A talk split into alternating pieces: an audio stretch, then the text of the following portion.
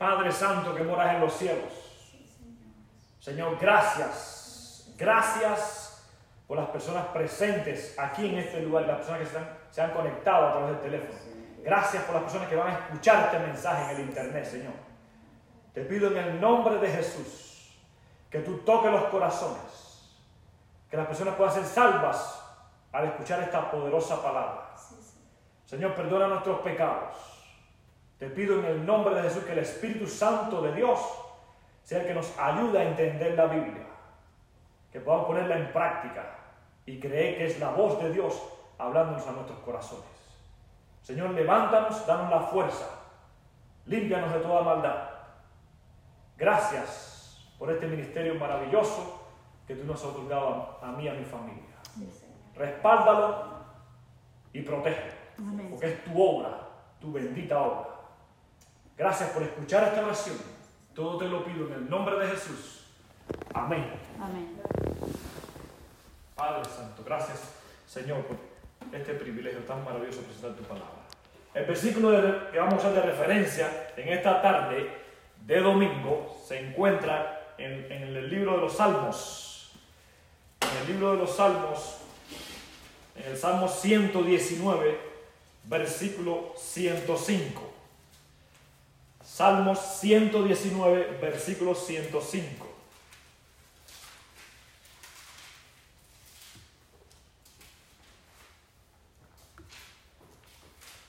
Dice allí la palabra de Dios. Lámpara es a mis pies tu palabra y lumbrera a mi camino. Amén. La Biblia es una lámpara a nuestros pies, nos ilumina por el sendero por el cual debemos andar. Amén. Nos endereza los, caminos torcidos. Si aceptamos esta palabra, si creemos de corazón que es palabra de Dios. Amén. Y lumbrera nuestro camino. Gloria a Dios. Lumbrera, Dios llama lumbrera en la Biblia a la luna. Lumbrera, alumbra de noche. Nos sirve para alumbrar en la noche, especialmente cuando la luna es llena. Amén. La palabra de Dios es una lumbrera en nuestro camino. Es una lámpara. Gloria a Dios. Le pido a Dios que le abras el corazón a Cristo y que permite que su palabra sea una lámpara en tu vida, sea una lumbrera en tu camino, amén. Y te va a ir bien, súper bien si la pones en práctica. Si la recibes y la crees y la pones en práctica, te va a ir bien. Te lo aseguro en el nombre de Jesús, amén. Con ese versículo en mente, vamos al Nuevo Testamento a estudiar y a predicar con la ayuda del Espíritu Santo, una parábola de, Jesucristo acerca del sembrador. Toda la persona que, que estamos en el camino de Cristo debemos ser sembradores de la palabra, debemos sembrar la palabra, amén. Porque Dios es el que va a dar la cosecha. Tú y yo somos sembradores en el reino de los cielos. Gloria a Dios. Lucas, vamos al libro de Lucas. Lucas 8. Lucas 8. Ya llego ahí un momentito. Lucas 8.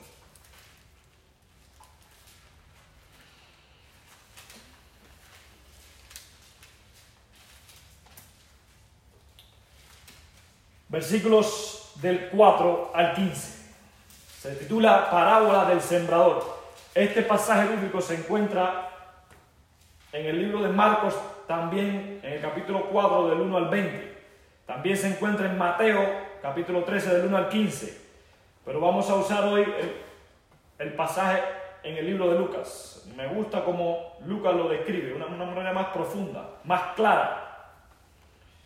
Dice la palabra de Dios. Parábola del sembrador. ¿Qué es una parábola? Quiero empezar explicando lo que es una parábola. Una parábola es una, una narración breve, corta, sencilla, y a la vez simbólica de la que se extrae una enseñanza moral. Y Cristo hablaba mucho con parábolas, especialmente a los, a los fariseos y escribas que siempre estaban buscando cómo acusarle, para matarle, para contrarrestar su evangelio, su predicación, porque ellos no creían que Cristo era el Mesías. Amén. Mira lo que dice la palabra de Dios ahora. Juntándose una gran multitud y los que de cada ciudad venían a él, les dijo por parábola Gloria a Dios que hoy aquí Hay, hay personas de diferentes lugares de Bradenton. Hay personas escuchando a través del teléfono allá en Cuba. Amén. Escuchando la palabra poderosa de Jesucristo. Gloria a Dios. Muchas personas iban a donde estaba Cristo a escuchar. Porque Él hablaba con, alguien que tenía autoridad. Por supuesto, él, él es Dios. Amén. Él hablaba con poder lleno del Espíritu Santo. Les hablaba por parábola. Y empieza Cristo a explicar. El sembrador salió a sembrar su semilla. Y mientras sembraba, una parte cayó junto al camino y fue hollada y las aves del cielo la comieron. Otra parte cayó sobre la piedra y nacida se secó porque no tenía humedad. Otra parte cayó entre espinos y los espinos que nacieron juntamente con ella la ahogaron. Y otra parte cayó en buena tierra y nació y llevó fruto a ciento por uno. Hablando estas cosas decía a gran voz, el que tiene oídos para oír, oiga. Amén. En esta tarde Cristo nos dice, si, traí, si viniste con oídos espirituales para oír la palabra, la, palabra de Dios la vas a entender.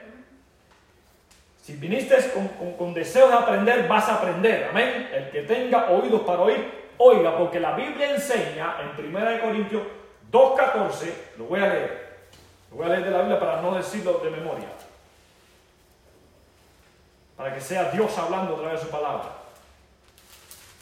Si viniste con oídos espirituales para escuchar la palabra y no contender, vas a aprender, vas a crecer en la gracia de Dios. Amén. Dice 1 Corintios 2.14, pero el hombre natural no percibe las cosas que son del Espíritu de Dios, porque para él son locura y no las puede entender, porque se han de discernir espiritualmente, se han de entender espiritualmente, pedirle a Dios, al Espíritu Santo que nos ayude a entender, amén. El hombre carnal, natural, que usa la lógica, que siempre está contradiciendo la palabra de Dios, no la va a entender. Aunque le hablen el español de España, el puro, no lo va a entender porque no viene con oídos espirituales. Amén, es lo que está diciendo Cristo. El que tiene oídos para oír, oiga. Trata de concentrarte hoy en la palabra de Dios. Quita todo pensamiento contrario a la palabra de Dios. Quita todo orgullo, vanagloria de tu corazón. Abre tu mente. Amén. Y sus discípulos le preguntaron. Ahora los discípulos no entendían esta parábola, no entendieron esta parábola. Pero no te preocupes, Dios nunca nos desampara. Amén. Cristo siempre nos saca de duda. Todo aquel que tiene una relación íntima con Dios a través del estudio de la Biblia, a través de la oración, a través de, venir a los estudios bíblicos. Cristo nos saca toda duda. Amén. En su tiempo Dios nos aclara toda duda. No nos deja frustrados, no nos deja chasqueados. Aunque la Biblia es un libro difícil de entender. Pero para eso está el Espíritu Santo. Amén. El perfecto maestro para convencernos, guiarnos, enseñarnos. Por eso debemos estudiar la palabra de Dios con humildad. Reconocerla como voz de Dios, palabra bendita. Amén. Y sus discípulos le preguntaron diciendo, ¿qué significa esta parábola? Quizás ahora mismo en este momento te estás preguntando, no entiendo lo que está predicando el hermano Didier, el pastor Didier, no entiendo lo que dice. No te preocupes, Dios te va a ayudar a entender la Biblia en su tiempo, amén. Sigue buscando, sigue mostrándole a Dios que tú tienes hambre y sed de justicia. Gloria a Dios. Buscar el reino de Dios primeramente su justicia y todo lo demás se le va a ser añadido. Amén. ¿Qué significa esta parábola? En otras palabras, no entendemos, maestro, explícanos, no entiendo lo que tú estás diciendo. Y él le dijo, a vosotros os he dado conocer los misterios del reino de Dios. Gloria a Dios, a vosotros, a ustedes que han estado juntamente conmigo, que han comido el pan conmigo, que han pasado, han estado en las buenas y las malas conmigo. Yo te lo he revelado, dice Cristo. Has, visto, ustedes han visto mis milagros. He sanado ciegos, he levantado muertos.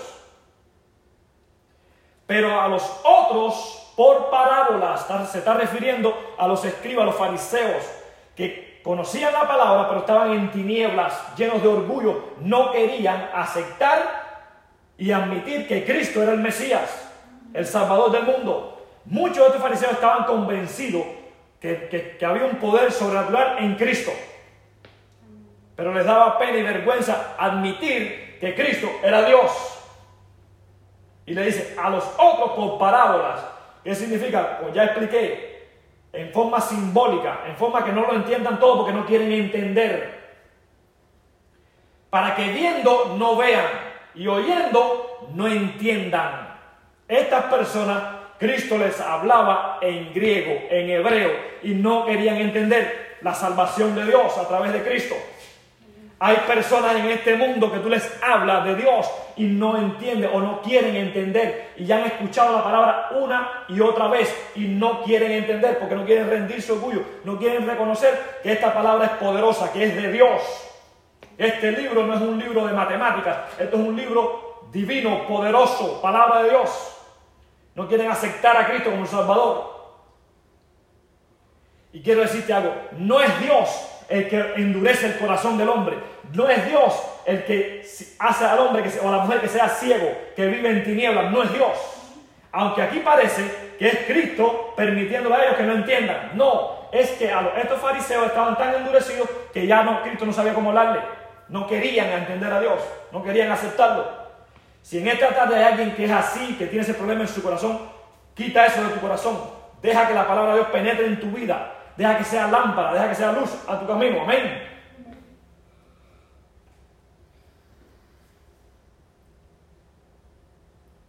Para que viendo no vean y oyendo no entiendan. No sé si has tenido la experiencia, pero le he predicado la palabra, por ejemplo, a, personas paisanos míos, de mi misma nacionalidad, de mi mismo país. Le he hablado a los cubanos, a los cubanos le he hablado con palabras decentes, le he hablado con palabras ásperas, y no entienden o no quieren entender. Quieren vivir en tinieblas, quieren seguir en, sus necedades.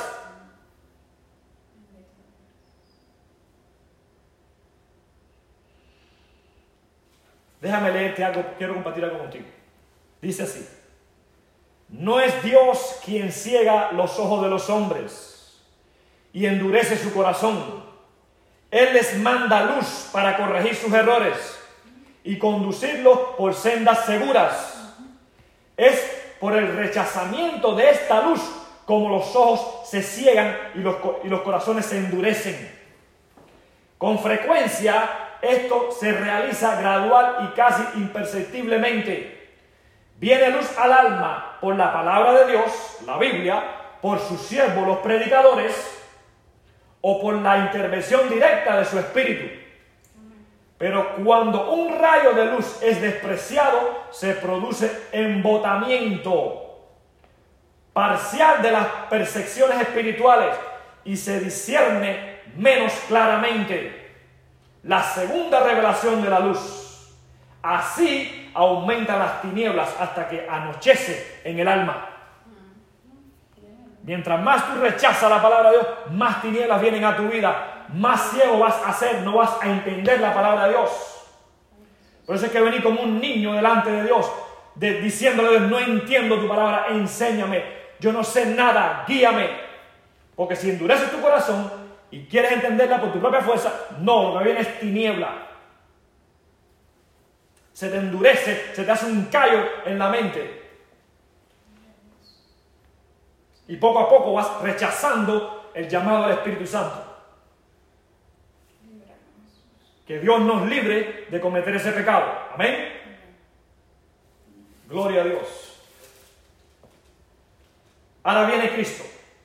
Cristo es, es el perfecto, el maestro perfecto, divino, que nos enseña su palabra. Como dije anteriormente, no nos deja chasqueado. Él nos, nos explica todo. Ahora a sus discípulos y a ti y a mí que estamos en este camino, nunca nos va a desamparar. Siempre nos va a explicar siempre nos va a ayudar, amén, a entender la Biblia para, para aprenderla y enseñarles a otros, amén.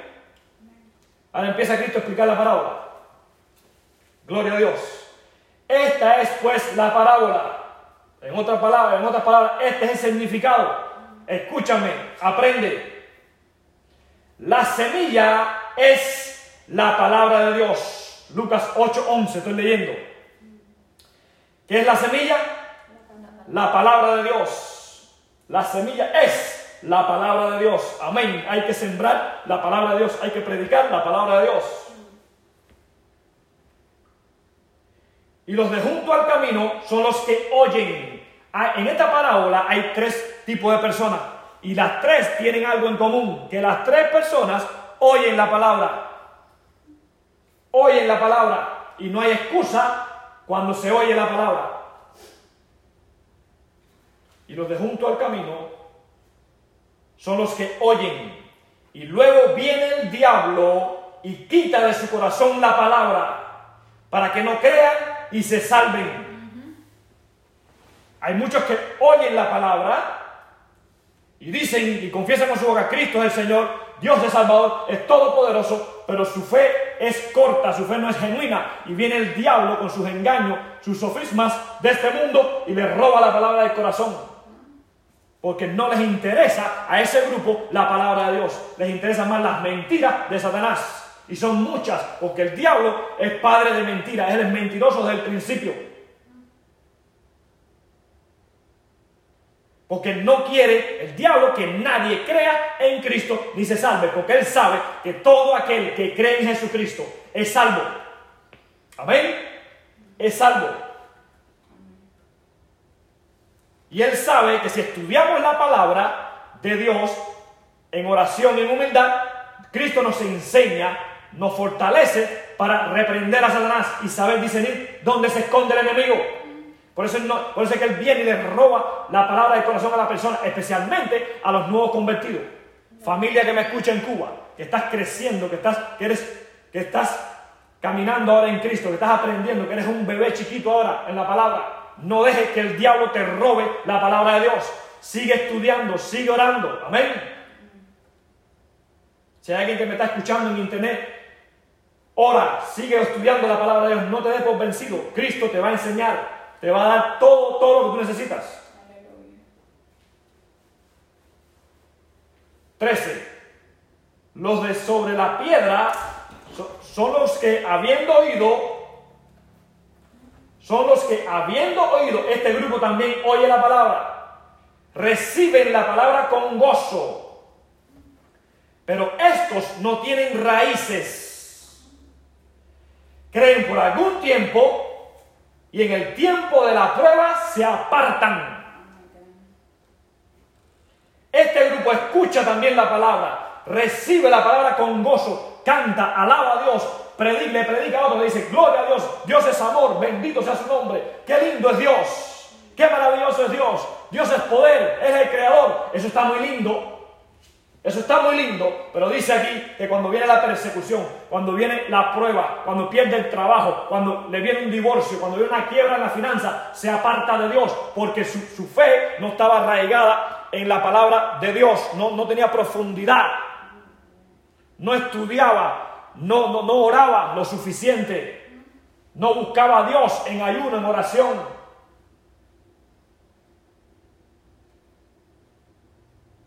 Creen por algún tiempo, cuando todo es lindo, cuando todo le va bien, solamente creen en Dios, pero cuando viene la desgracia, cuando vienen los problemas, no creen en Dios, tienen miedo, se acobardan y se apartan del camino de Dios. Y este camino es para los valientes, para los esforzados, amén. Mira, cambiamos, cambiamos la predicación para los domingos y hay pocas personas que llegaron porque son los valientes, los que aman a Cristo. Los otros ponen pero, excusas y no llegan a escuchar la palabra. Pero bendito sea el nombre de Dios que siempre pone personas dispuestas, aquí o allá por el teléfono. Y estoy seguro que en el internet, personas en el mundo, en Estados Unidos, lo van a escuchar y van a ser salvos. Amén. Solamente creen en Dios en las buenas. Cuando hay dinero en la cuenta, cuando hay gasolina para andar en carro, cuando hay un ventilador para, para, para, para marcharse aire durmiendo. Pero cuando vienen las pruebas, las tribulaciones, cuando se burlan de él o de ella por el nombre de Cristo, se apartan, niegan a Cristo, dicen que no son cristianos, tienen miedo. La otra parte, la otra, el otro grupo, versículo 14. La que cayó entre espinos.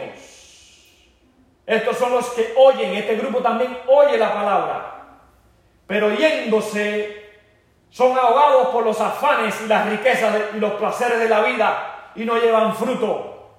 Estos, este grupo escucha la palabra, la recibe con gozo, predica el Evangelio, va a la iglesia, Pero cuando los invitan al estudio bíblico se ponen excusas, no vienen, no van a la iglesia, se van apartando poco a poco porque aman más la riqueza, el dinero, las cosas de este mundo, los afanes, la comida, que no es malo, no, me malinterprete, la comida es una bendición de Dios, las cosas buenas son una bendición de Dios.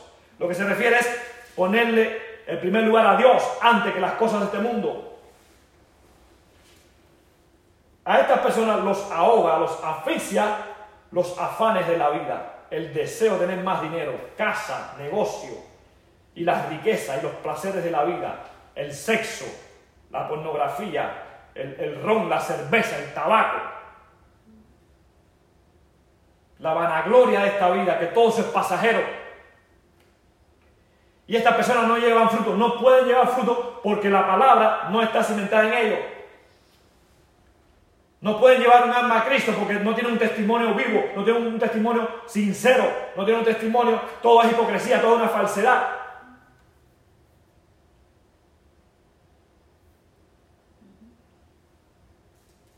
Y dice la palabra de Dios, 1 Juan 2.1 dice.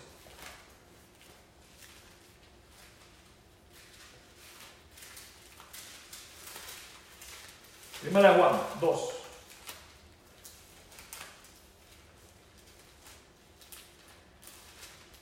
Del 15 al 17.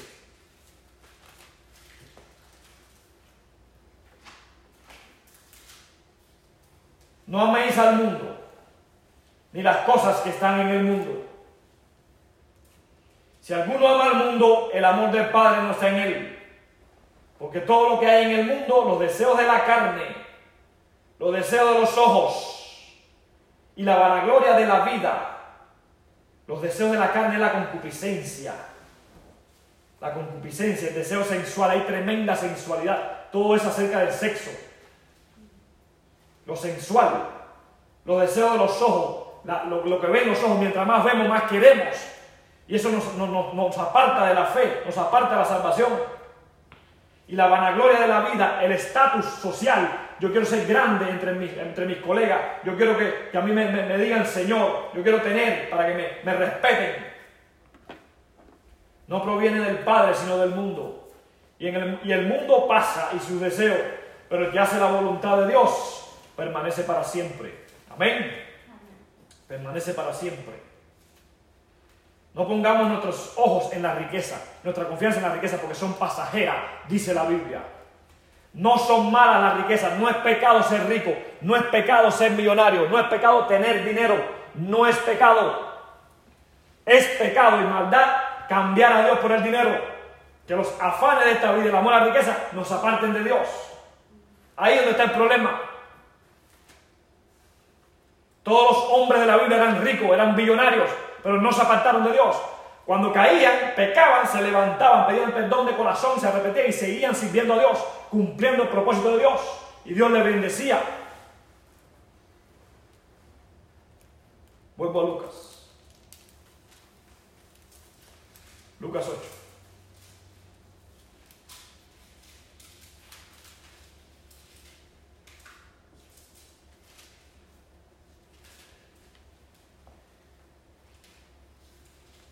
Dice el versículo 15. El otro grupo. Mas la que cayó en buena tierra, estos son los que con corazón bueno, amén, y recto, retienen la palabra oída. Este grupo retiene la palabra, la pone en práctica, amén. Pone la palabra en práctica, en acción, porque las acciones deben hablar más que las palabras. Debemos practicar lo que predicamos. Yo debo practicar lo que predico. Porque si no me convertiría en el más hipócrita del mundo. Que Dios me ayude y Dios me limpie de toda hipocresía. Y dan fruto con perseverancia. Amén. Estas personas tienen un corazón bueno. Eh, reconocen a Dios como Salvador. Le dicen a Cristo, no entiendo tu palabra, ayúdame. Soy pecador, soy pecadora. Te necesito. Entonces Dios te ilumina, Dios te ayuda a entender la Biblia. Amén. Entonces damos frutos, porque el Espíritu Santo está en nosotros. Amén. Pero quiero explicar este, este versículo, que el mismo versículo está en Mateo. Vamos a, a Mateo. Vamos a Mateo 12, donde está el mismo pasaje de, la parábola. Hay mucha confusión con este pasaje. Mantengan ese, ese, versículo marcado ahí. Lucas 8:15. Y vamos a Mateo un momentico. 12. 13, perdón. Mateo 13.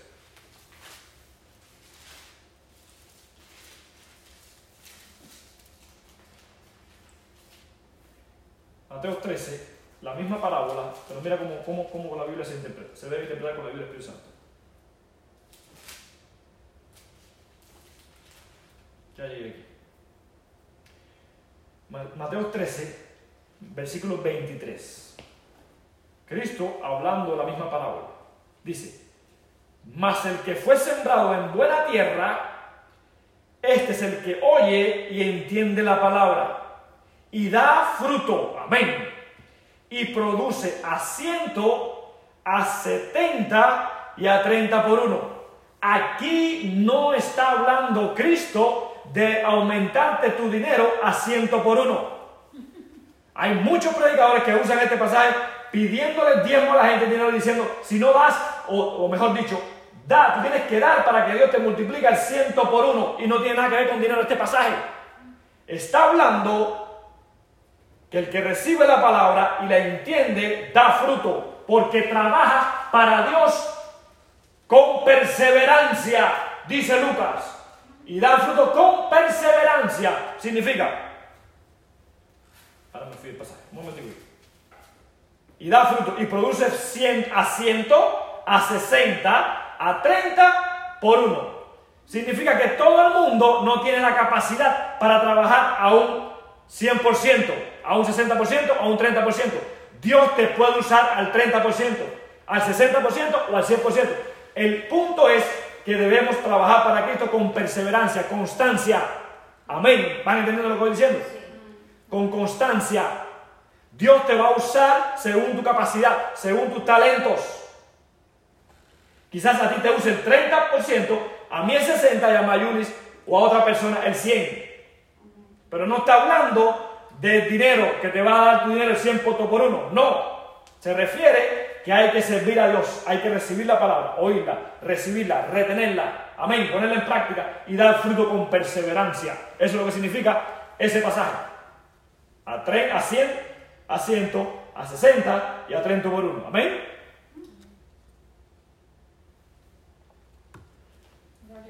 Bendito sea el nombre de Dios.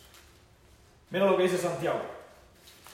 Santiago 1, con respecto a poner la Biblia en práctica. Ya que la has escuchado, la estás escuchando, no hay excusa, escúchame bien, no hay excusa para, para dejar de creer en Dios. Has escuchado la palabra a través de muchos predicadores. Has escuchado la palabra a través del mismo Espíritu Santo impresionando tu corazón. Es tiempo de ponerla en práctica. Es tiempo de creerle a Dios de corazón. Amén. Santiago 1.19. Miren lo que dice la palabra.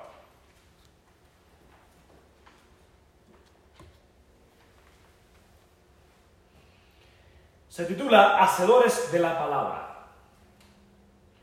Por esto, mis amados hermanos, todo hombre sea pronto para oír, tardo para hablar, tardo para irarse porque la ira del hombre no obra la justicia de Dios. Dios no es un Dios de violencia. La ira nuestra no nos va a ser justo delante de Dios. Dejemos a Dios ser Dios, que pelee nuestras batallas. Amén. 21. Por lo cual, desechando toda inmundicia y abundancia de malicia, recibid con mansedumbre la palabra implantada recibir la palabra de Dios con mansedumbre. Hay que ser manso para recibir la palabra. La cual puede salvar vuestras almas. Amén. La palabra implantada de Dios en nuestro corazón nos puede salvar si la recibimos con mansedumbre. 22. Pero sed hacedores de la palabra y no tan solamente oidores, engañándoos a vosotros mismos. Si no hacemos la palabra y nos convertimos en oidores nada más, nos estamos engañando a nosotros mismos. Cristo nos va a desechar, porque Él nos pide que después que hayamos oído la palabra, retenido la palabra, debemos practicarla, ponerla en obra, amén. No te engañes a ti mismo. Debemos hacer más.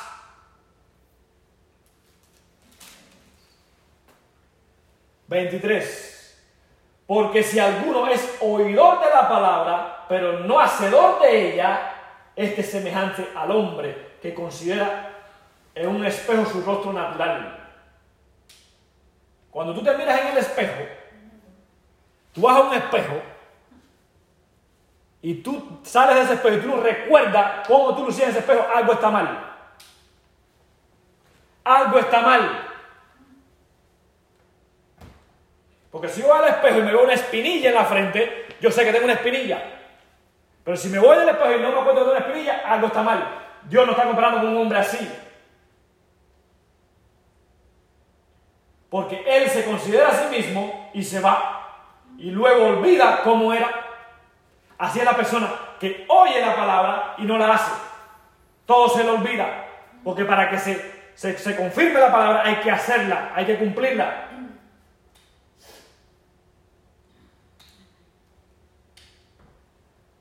Mas el que mira atentamente en la perfecta ley, la de la libertad, y persevera en ella, no siendo oidor olvidadizo, sino hacedor de la, de la obra, este será bienaventurado en lo que hace. Si pones la palabra en práctica, Dios te va a llamar tres veces feliz. Bienaventurado, dichoso, dichosa. Porque la pones en práctica. Amén. Si alguno se cree religioso, entre vosotros y no refrena su lengua, sino que engaña su corazón. La religión de tal es vana. Dejemos de ser religiosos. Dejemos de, solamente escuchar la palabra. Vamos a la iglesia, nos llenamos, nos llenamos, nos llenamos de la palabra y no hacemos nada. Nos va a dar un infarto espiritual. Lo mismo le sucede a la persona que come, come, come, come y no ejercita, no hace ejercicio. ¿Qué le, sucede? Le da un infarto, se muere. Así nos va a pasar a nosotros si no hacemos y ponemos en práctica la Biblia, la palabra de Dios. Nos va a dar un infarto espiritual.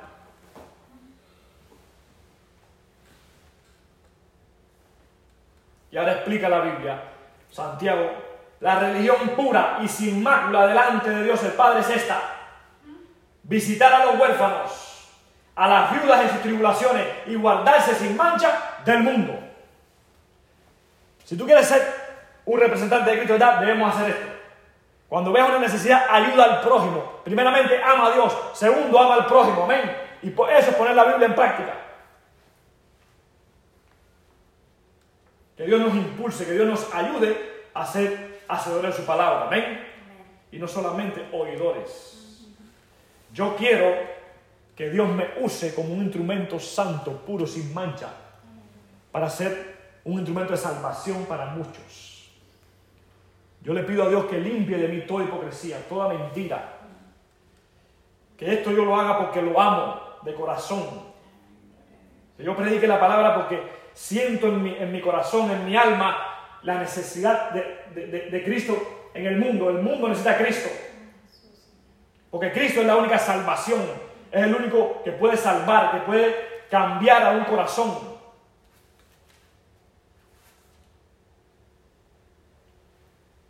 Si hay alguien en esta hora que quiere, que quiere ser un hacedor de la palabra y no, solo, no solamente un oidor, quiero orar por ti. Déjame orar por ti. Siento la necesidad de orar por ti.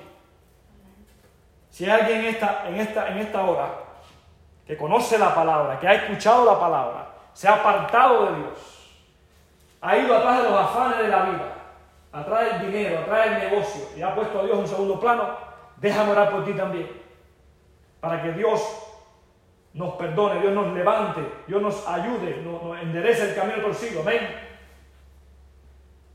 Inclina tu rostro, vamos a orar.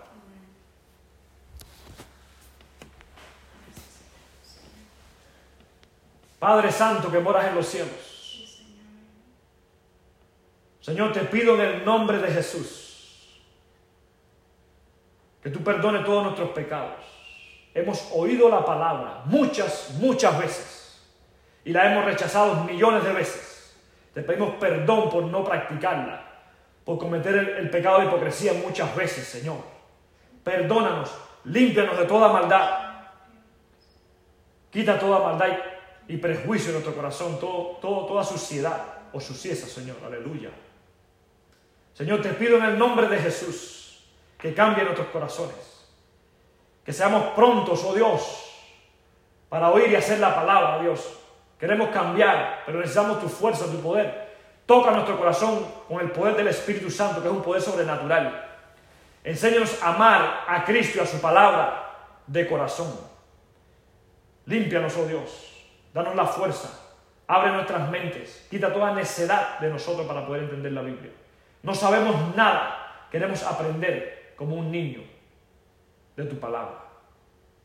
Levántanos, sálvanos, cuídanos y protégenos de todo mal. Y reprende a Satanás de nuestras vidas. Gracias por escuchar esta oración, oh Dios. En el nombre poderoso de Jesús te lo pido todo. Amén y amén.